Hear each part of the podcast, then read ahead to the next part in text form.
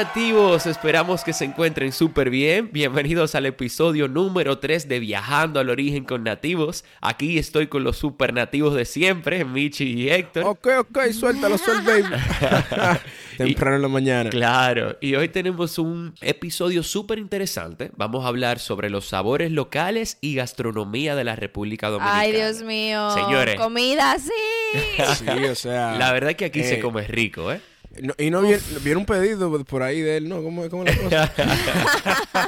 no, no, sí. La, la verdad es que a mí me encanta la comida de, de- de la República Dominicana. Y, y qué bueno que hoy contamos con un experto eh, en la cocina que nos va a, a dar un poquito de, de información acerca de nuevos sabores, acerca de la gastronomía local. Nos va a hablar un poquito acerca de su experiencia. Su nombre es Carlos Romero. Uf. Y él viene a nutrirnos. No creo que nos nutra los estómagos, pero por lo menos. eso viene. eh, nuestra- Próximamente. Eso viene también. Próximamente. Lo visitamos. Por lo menos nuestra, nuestra mente nos va a nutrir. Entonces, eh, sin más, señores, vamos a darle la bienvenida. Una bullita para Carlos. Bienvenido, Claro, Carlos. Ok, ok. Uh, uh, uh. Gracias. Bueno, bueno, primero, gracias. Primeramente, muchísimas gracias por eh, brindarme el espacio para hablar de algo que es muy preciado para mí, eh, que lo ejerzo, que lo vivo, que lo disfruto, porque creo que tengo que ser de la poca gente que, le- que trabaja cocinando, pero también le gusta cocinar en su casa. Uf, eh, eso, Entonces, eso- eso es sí, especial. ¿verdad? En verdad que sí. Es, es terapéutico, viejo, muy terapéutico realmente. Pero nada, verdad, gracias nativos, eh, muy agradecido de estar acá. Estamos súper felices de tenerte aquí. Y lo primero que queremos saber, y sabemos que, que- que a todo el mundo eso es lo que más le interesa cuando escucha a una persona eh, con conocimientos como lo que tú tienes, que son tan específicos. Háblanos un poco de ti, de tu educación, de lugares donde has trabajado, eh, experiencias y cualquier cosita interesante que tú quieres contarle de ti, el espacio es tuyo. Suéltalo. Ay, bueno, miren, para contarles un poco de mí, eh, me- yo me gradué, bueno, me llamo Carlos Romero, empezamos por allí, por ahí. Eh, yo me gradué del Colegio San Marcos eh, a los 17 y el mismo verano que me gradué me fui a estudiar a Miami, a la Universidad Johnson Wales. Es una, es una universidad enfocada en alimentos y bebidas, en artes culinarias, en baking and pastry, en hotelería. eh, y nada, ahí básicamente fue donde hice mi- mis estudios universitarios. Ahí conseguí un asociado en artes culinarias y una licenciatura en manejo de operaciones de food service. Tuve la oportunidad también ahí de, trabajar en muchos sitios, de conocer muchos chefs. Eh, la universidad fue muy buena siempre en como ponerte eh, en buenas oportunidades para trabajar en diversas cocinas. Por ejemplo, la primera cocina que yo trabajé ever en mi vida fue una cocina tailandesa, que era una cocina que el restaurante ya- cerró, pero se llamaba River House y el concepto era que Sí, sí. Yo, yo estuve leyendo acerca de ese restaurante. Vi que cerró en el 2015. Correcto, yo estuve ahí en el 2013. Lo ápero de este restaurante es que ellos, eh, ellos, se, ellos se focalizaban en toda la cocina que bordeaba el Mekong River en Southeast Asia, eh, que estaba súper interesante porque yo estaba viendo lo que, te, lo que tú conoces creciendo es lo, lo que está en tu país, en tu ciudad, lo que sea. Lo que tú estudias en la universidad, eh, cocina francesa y algo de italiano, eso es como, como, como la base, como quien dice pero yo me meto en esta cocina que yo no conozco nada. O sea, yo no conozco eh, los ingredientes, yo no conozco los perfiles, los sabores. Y era, o sea, era mucho de staff de allá, o sea, un tercio del staff era de Tailandia, que nacieron en Tailandia, que tú entrabas al cuarto frío a buscar vaina y había vaina escrito en tailandés. Eh. Bárbaro. Sí, sí, sí. sí. O sea, una experiencia como super eye-opening, ¿tú me entiendes? Claro. Porque era algo que, que de verdad yo no sabía nada en lo absoluto de, y que es una cocina que no es que yo soy el verdugazo de eso hoy día, porque, eh, porque obviamente hice más, más, o hice otros enfoques durante el curso de mi carrera, pero la verdad que fue una experiencia muy amplia. Claro. Después de eso me fui, seguí estudiando, para mi última pasantía antes de graduarme me fui a trabajar para Nueva York, a un restaurante que se llama Per Se, es del chef Thomas Keller, que probablemente el, el chef más influencial de, de Norteamérica de, de los últimos 50 años. El tipo tiene dos restaurantes de tres estrellas Michelin, uno en California y uno en Nueva York, que es Per Se. Eh, además de varios otros negocios de, de restaurantes tipo bistro, restaurantes más casuales, restaurantes de manivel, pastelerías y demás. El Eh, tipo se las trae. eh, sí, el tipo, el tipo es un duro, la verdad. El tipo es un duro. Nada, después de ahí pues, retorné a Miami, trabajé en un restaurante que se llamaba Conserve Scott Conant. Eh, el concepto era como un Italian farmhouse, todo era como ingredientes eh, rústicos y locales, pero trabajado bajo un concepto italiano bien straightforward. Me, me gustaba mucho porque y, eh, yo, yo, yo maldigo mucho, me van a acusar, pero el restaurante era como no bullshit, ¿me entiendes? O sea, no, era, no había pretense, no había, no había bulto, era sobre la comida. Que, Ah, que era una experiencia muy buena para tener temprano. El último restaurante que trabajé en, en Miami se llamaba eh, Fuchs, que sigue abierto.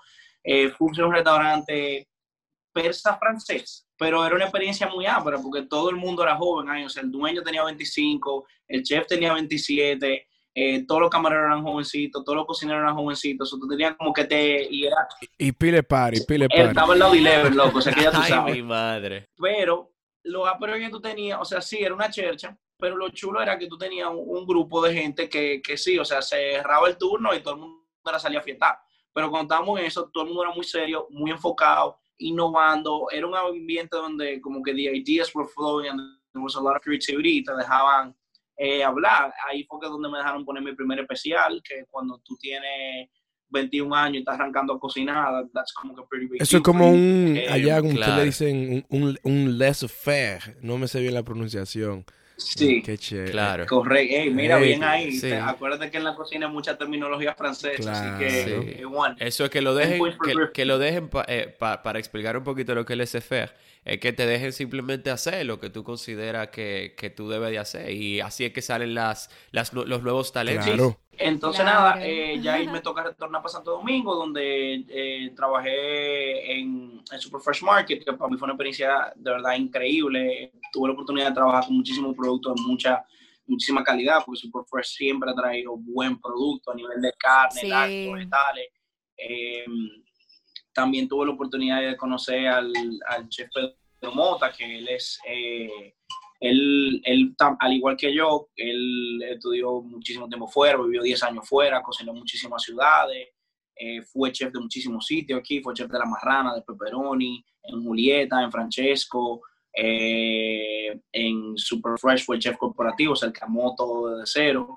Y nada, ahí yo él era mi jefe, pero teniendo como una experiencia de vida en cocina muy similar y un background muy similar, porque él, él es de acá eh, también, nos hicimos muy amigos eh, al punto de que cuando yo parto de Super Fresh montamos una empresa de asesoría de proyectos de alimento y bebida, que es lo que ejerzo actualmente de la mano con él, donde nosotros agarramos conceptos eh, gastronómicos y los desarrollamos. Ok. Lo que se usa, lo que se tira en asesoría normalmente es que tú compras un menú, a decir, tú contratas un Ok. chef y el chef te arma un menú.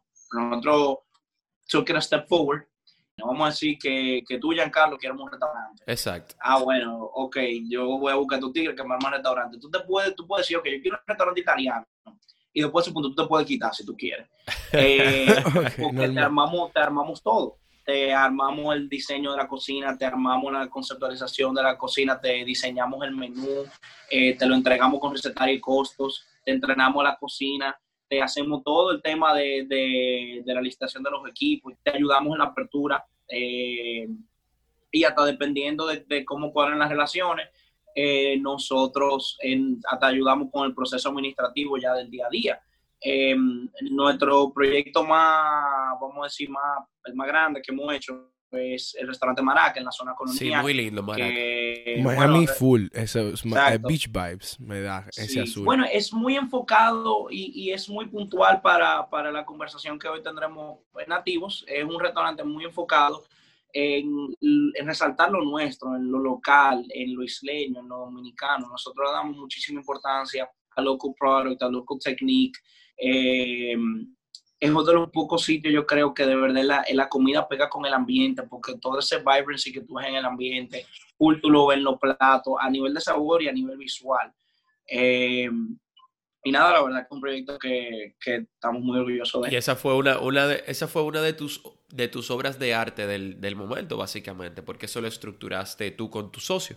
Bueno, todo. nuestra, realmente, porque, porque yo no me, yo no me, yo no me atrevo a tomarme el crédito solo de eso. Ahí hubo mucha gente eh, que, que formó parte de eso y, y por eso el proyecto quedó tan chulo. Eh, Pedro obviamente estuvo muy claro desde el principio de cuál era la idea, que, de cómo tenía que ser la comida, porque la verdad que a nivel de conceptualización el tipo es un verdugo, pero también contamos eh, con el arquitecto Ramón Emilio Jiménez, que es uno de los arquitectos jóvenes más eh, prolíferos del momento. La verdad que Ramón Emilio es un visionario que hay que quitarle su plato aparte. Pero también a los dueños que, que tuvieron contra su visión muy clara de lo que querían hacer y entendían que eso es lo que había, no solamente que era lo que ellos querían hacer, pero que era lo que había que hacer, porque la verdad que hacía falta un restaurante como Maraca, en mi opinión. Y especialmente donde está, en la zona colonial. Ah, pero yo, te- yo tengo que ir para allá, entonces tenemos que dar una visita a Maraca. Sí, por favor, bienvenido, bienvenido cuando... Sí, Muy yo, yo fui a, a Maraca antes de que iniciara la pandemia, eh, fui con Michelle incluso, y la verdad es que cuando llegamos, eh, yo dije, wow, qué, qué lindo este lugar, o sea, se tomaron Claro. el tiempo de, de orquestar un, un espacio eh, muy bonito, de verdad que sí. Armonioso, o sea, un lugar muy, muy bonito. Sí, yo, yo vi las fotos solamente y se ve, se ve bien. Fíjate que es muy, tiene, tiene presencia y personalidad, pero it's not in your face al mismo tiempo. Claro, Me- me claro, es sutil. Claro, entonces eh, pa- para pasar a otra preguntita te- que, que te queremos hacer, Carlos. Em, hablemos un poquito de gastronomía clásica dominicana, que creo que esto es algo que a todos nos gusta Wow, eh, wow, como wow. buenos dominicanos. estoy hablando de eso. Me entró un olor aquí al apartamento de alguien que está cocinando. Parece que no sé si es plátano. eh, algo me está diciendo el universo. No, pero de verdad que sí, que, que aquí se come rico. El dominicano en general eh, eh, se, se come su buen arrocito con habichuela, su buen morito, eh, su locrio, eh, su platanito verde majado en la mañana, con el quesito frito y los huevitos. Ay, sí. Oye, este fin, Ay, bueno, ay, incluso este fin de semana comimos mucho eso, ¿verdad, Michi? Comimos eh, nuestro mangucito en la mañana. que- Delicioso. No, no, no. El, el mejor, el mejor plato es como que un poquito de mangú, dos huevos fritos, un eh, queso frito y aguacate y con cebollita arriba del mangú. Ay, Oh, Dios mío. ok. Eso, con eso, con eso, con un plato como ese se cría uno, básicamente. 100%. Eh, entonces lo que, lo que quisiéramos saber realmente, no solamente hablar de gastronomía clásica dominicana, sino qué influencia ha tenido la gastronomía clásica dominicana en tu forma de cocinar. Claro. Tú sabes que, que yo, yo tengo una yo tengo una, una experiencia particular con la, con la cocina dominicana y va a sonar raro, pero yo la yo la voy a yo te prometo que te va a llegar full circle. Se van a alarmar. Ok, dale, a.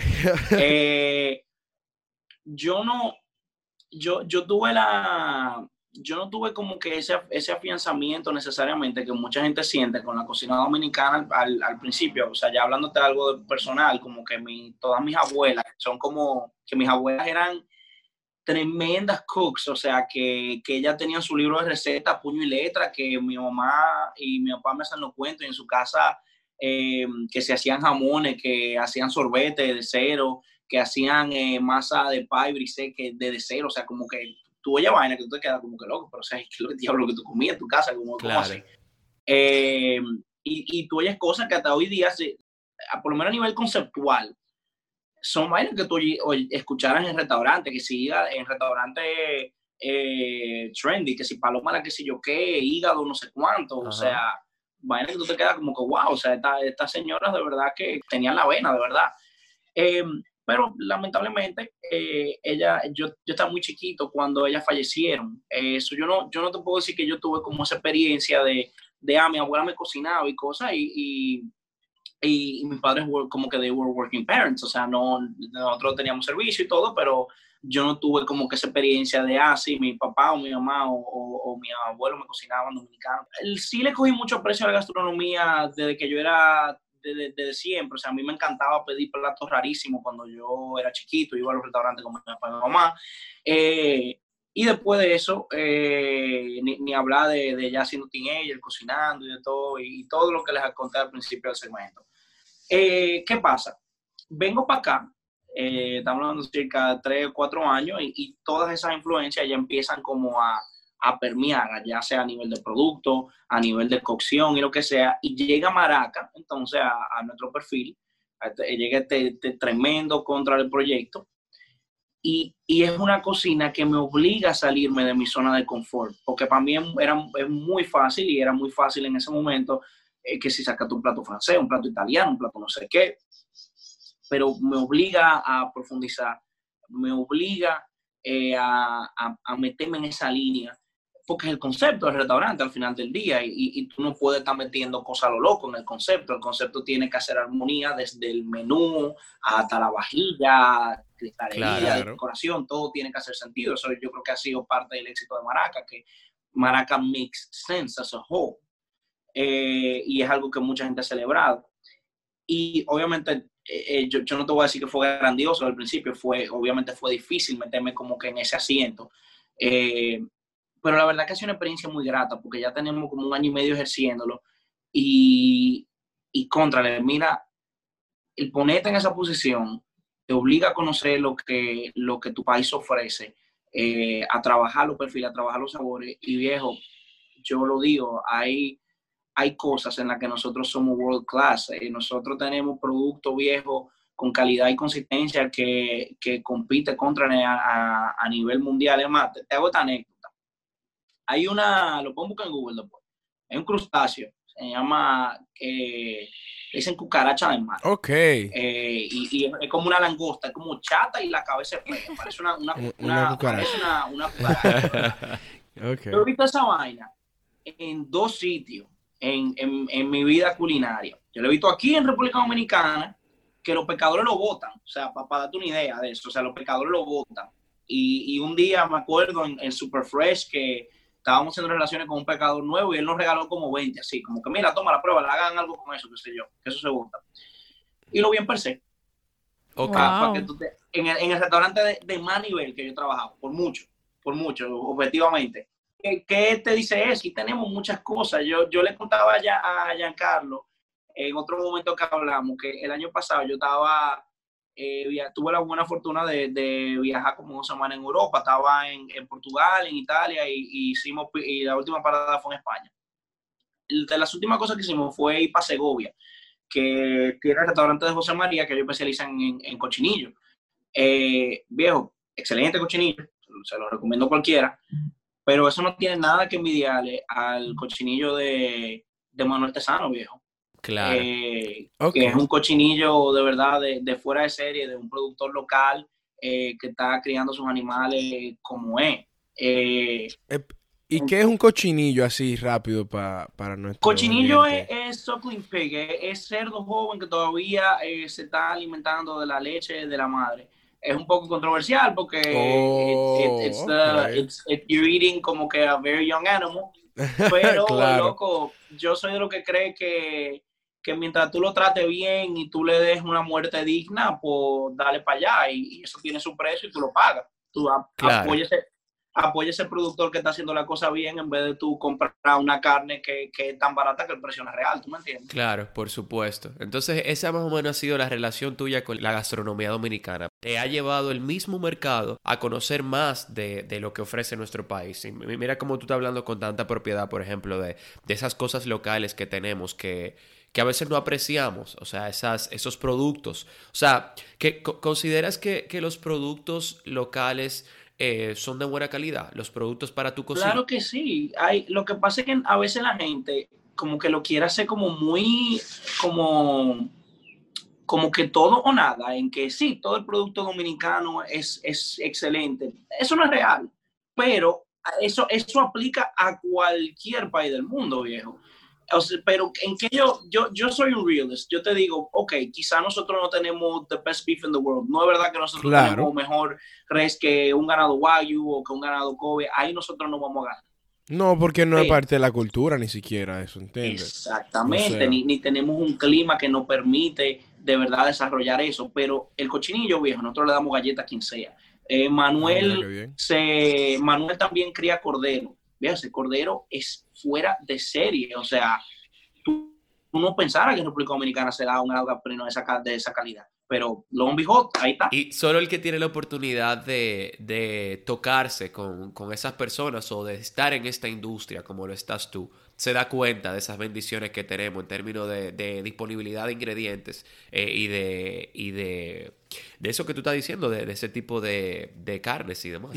Claro, claro que sí. Yo diría que no solamente las carnes, también como que lo otro que se produce, vegetales, eh, pesca, frutas y todo lo demás que sea dentro del dentro de la gama alimenticia. Claro que sí, totalmente, totalmente. Nosotros tenemos tubérculos que son increíbles. Ustedes han ido, por ejemplo, a, a Constanza, me imagino, ¿verdad? Claro. Eh, en Sí. diferentes momentos. Sí.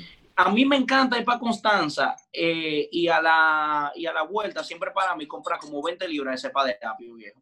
Que de verdad está, está buenísima, está buenísima. Y yo tengo, entonces que la cepa de apio se prega, porque los productos a veces son... ¿Ustedes se acuerdan, por ejemplo, hace como 8 o 9 años que nadie comía kale y de repente todo el mundo comía kale y salió como de la nada? Sí. Ah, qué, qué bueno. Eso es moda, eso es moda. Una moda que ayuda. Exacto, los productos son como moda y así pasó con la cepa de apio hace como 10 años que nadie sabía qué carajo era y se empezó a usar que si puré, que si Ajá, patelón. ajá. Viejo, mi familia tiene 15 años que, que se pa- o sea, vamos para Constanza y nos paramos y nos llevamos 10, 15 libras de cepa de apio y es fuera de serie. Hay en el suroeste del país, hay un pueblito, Camino Vía de las Águilas, por ejemplo, que se llama eh, Juancho, que es un pueblito pesquero. Me acuerdo que fuimos a, a Bahía de las Águilas hace como 12 años compramos langosta, le dejamos lo que yo creo que fue menos de mil pesos en ese entonces. Y, y le dejamos eso y, ah, dale, no, no, como que, qué sé yo, tráiganos langosta, a la vuelta no la llevamos. Loco, eh, y nos te dieron como, como 10 libras de langosta, que estaba loco fuera de serio, de verdad, o sea, fresquecita, súper dulce, o sea, increíble. En Samaná, ni hablar del centollo, los camarones de Sánchez, todos los pescados que se dan en el área, en el norte del país, todos los vegetales que se cultivan, o sea, de verdad que, que donde nosotros competimos, que la gente se sorprendería en la cantidad de cosas que nosotros competimos, ya sean lácteos, vegetales, carnes, pescados y mariscos, o you name it, o hasta barrote, porque hay productos, por ejemplo, en Punta Cana se está haciendo, eh, se está cultivando mucha miel ahora, por ejemplo.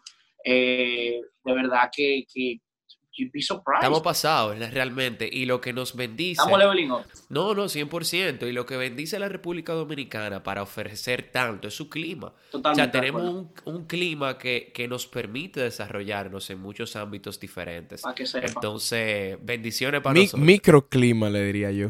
Y microclimas por las montañas, sí, sí. claro. Claro. Y Carlos, yo tengo una pregunta. y- Hasta dos que tú quieras, pero no me hagas tres. no, no, una sola. Y esta pregunta viene detrás de la gastronomía clásica dominicana y de tú habernos eh, hablado de tu experiencia y tus vivencias. Entonces, yo quería saber, porque nosotros todos aquí hablamos de repente, hablamos de gastronomía clásica dominicana y llega de una vez en mente el mangú, los huevos, el salami, la cebollita. O sea, eso es- hace clic en el cerebro de una vez. La habichuela con dulce, eh, qué sé yo, te pudiera mencionar otros, pero eso es lo que me llega de mi mamá, por lo menos, porque eso es lo que mi mamá me hace a mí. Claro, claro. Entonces claro. yo quisiera saber, como sea, que yo estoy seguro de que deben de haber otros platos que tal vez, a diferencia del plátano con salami, que fue una, ca- la canción típica, cuando, por lo menos cuando yo era niño, plátano con salami, ¿está con esa canción? 100%. Entonces, Sí, ¿qué que yo creo que hay, que debe de haber otros platos, tienen que haber otros platos que son auténticamente dominicanos de nuestra tierra, Claro, pero que no han obtenido esa fama o esa popularidad en comparación. Entonces, no sé si tú más o menos has escuchado por ahí algo bien dominicano o puede ser de un creador dominicano y fue un plato... Que quizás no ha, no ha tomado tanto auge como otros. Exacto. Yo considero, yo considero que hay muchos eh, restaurantes y chefs ahora mismo como que haciendo muchas fusiones, o sea, tomando esos ingredientes que nosotros conocemos como lo típico, el plátano, el arroz, la habichuela y eso, y están haciendo fusiones, eh, platos distintos que lleven, vamos a decir, la esencia de lo dominicano, pero que tenga quizás hasta un poquito de una gama más alta, como más premium. Eso es lo que voy, o sea, ¿qué es esa esencia, Michi? Ese- esa es la pregunta. Todo está realmente. en el sazón, bebé. Dímelo, Carlos. Tú ten eso, tú ten eso. Bueno, Ay. mira, podemos marcar, podemos marcar eso en, en dos puntos. Lo que es, vamos a decir, los platos clásicos y vamos después a hablar de un, qué es lo que decía Héctor y después vamos con lo que decía Michelle, que era un poco de como de ese modern flair, vamos por ponerlo de esa forma. Claro. Eh. Si tú me preguntas a mí, hay, hay y hay muchísimos platos clásicos dominicanos que yo le tengo muchísimo cariño, lo que es el arroz con pollo, el locrio, el asopao, loco, o sea, mátame con un asopao, o sea, me encanta, el sancocho.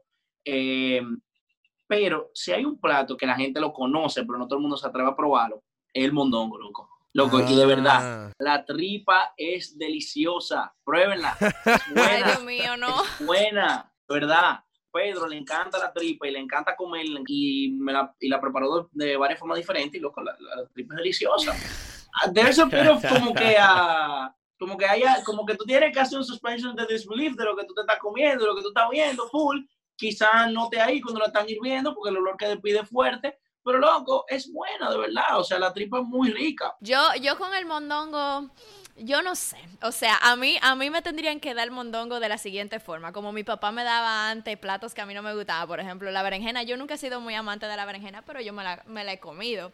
Mi papá me preparaba un pastelón de berenjena y él me decía que eso era un pastelón y ya, que no, que no eso era de carne, es queso y, que no me preocupara. Y yo me lo comía y después de yo comérmelo, él me decía que tú sabes que eso es de berenjena. Entonces a mí me lo tendrían que dar así mismo. De que mira, tómate plato, eso es carne, no te preocupes, uh, uh, me la como y de que ah, mira ese mondongo. Y yo dije... claro, Michelle tiene que comer en los restaurantes de eso, que, que te, te, tapan los ojos y, las orejas. Te, te, quitan todos los, los sentidos para que tú solo te... Los sensory experiences. Ajá, eh, ajá. Sin decirme mucho qué es lo que estoy comiendo, después que me lo digan. Otra vaina que, que, yo creo que la, la gente como que le, le da aprensión y es muy buena eh, la patica. Ok, la patica. Sí, ese colagenoso, mano, es, es, muy como nourishing, es muy saludable además por todas las propiedades que tiene el colágeno claro. el cuerpo, it's good for your hair, it's good for your skin. Eh, eh, tiene mucha vitamina y minerales. ¿Y el rabo, Carlos? Ey, pero Michelle está... Ya es que para mí para mí el rabo es como mainstream ya, pero es verdad, o sea, hay mucha gente que no se atreve a comer son rabo. Y loco, el rabo, pero qué diablo, la gente. A mí me encanta, yo, yo he conocido gente que dice, no, loco, a mí me encanta un chorrillo y vaina. No, loco, pero yo no como rabo, fue esa vaina. Monstruo, eh, es la misma vaina casi, o sea, excepto que el rabo se puede argumentar que es mejor por el colágeno que tiene. Pruebe, mi hermano, pruebe. Ok, ok. Eh, pero sí, viejo, toda esa vaina me encanta. Hay que, hay que, lo que me llevo de ti es que estemos abiertos, abiertos, perdón, a esos platos que ofrece nuestra gastronomía local eh, y no le pongamos tanto pero y cerremos los ojos y le demos la probadita y que después podamos hablar con propiedad. Claro. No, y, y, y hay que cultivar conciencia, viejo. Yo, yo siempre lo he dicho que, que no siempre, pero lo, tengo un tiempo ya como que entendiéndolo. Maña es privilegio. Sí. Porque si, si tu situación económica fuese otra, y, y, lo que hay que comer mondongo y tripa o te mueres, como es el caso de mucha gente, ¿qué tú vas a hacer? Tú vas a decir, no, yo no como eso, no tú vas a comer. Entonces... No, y, de ahí viene mucho plato de, de, la, de, de, esa necesidad, como el sancocho, por ejemplo. Totalmente. Muchísimos platos así eh, de, de, herencia y tradición se derivan de, poblaciones con recursos más escasos que le daban las cosas que la élite no quería comer y ellos sacaban vaina de eso. Y de ahí que vienen muchos guisos y muchas cocciones largas que, que, había que buscarle sabor de una forma u otra y resultaban en vainas que, que, hoy día son cosas carísimas. Loco, el rabo, por ejemplo, la gente lo ve como el rabo como algo barato. Sí. El rabo ya no es barato, viejo. El rabo porque ya se pegó.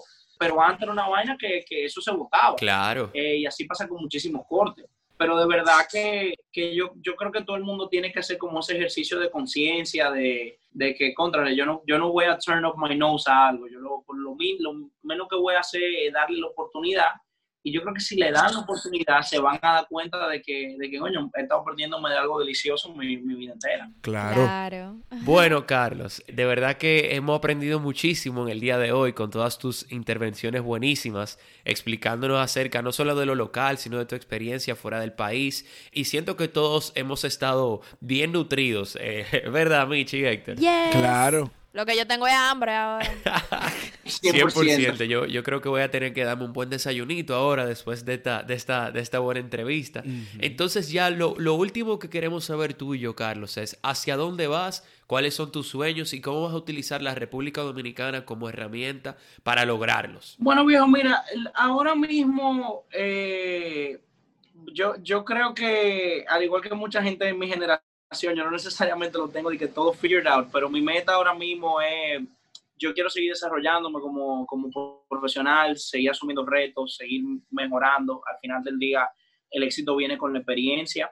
Eh, y nada, seguir, como te digo, eh, poniendo mi granito de arena para, como lo están haciendo muchas personas, para aportar a la gastronomía dominicana, que así mismo hay muchísimos profesionales que están haciendo cosas súper únicas y diferentes, resaltando la, la comida dominicana, eh, así como el sector de alta gama, como mencionamos antes, así como en sectores casuales.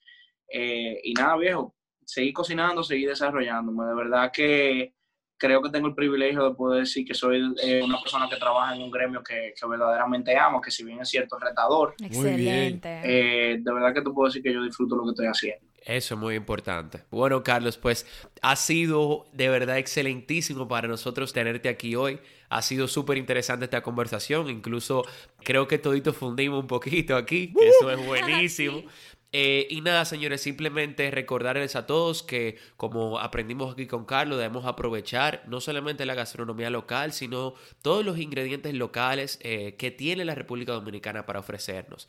Y, abrir la nariz, como dice, como dice Carlos, a todos esos sabores eh, que tenemos aquí endémicos de nuestra isla. Claro. Así que sin más, nos despedimos todos. Ha sido un excelente episodio el día de hoy. Y no se pueden perder nuestro próximo episodio donde estaremos hablando acerca de cómo estructurar mis metas y propósitos para el fin de año. Así que mi gente, no se lo pierdan y que pasen un feliz resto del día. Gracias Carlos, de verdad, por estar aquí con nosotros. Nativos, los invitamos a que nos sigan en las redes sociales, arroba nativos, que visiten nativos.com para que vean todo el material hermoso que tenemos para ustedes y que sigan nuestro trayecto junto a nosotros para viajar al origen.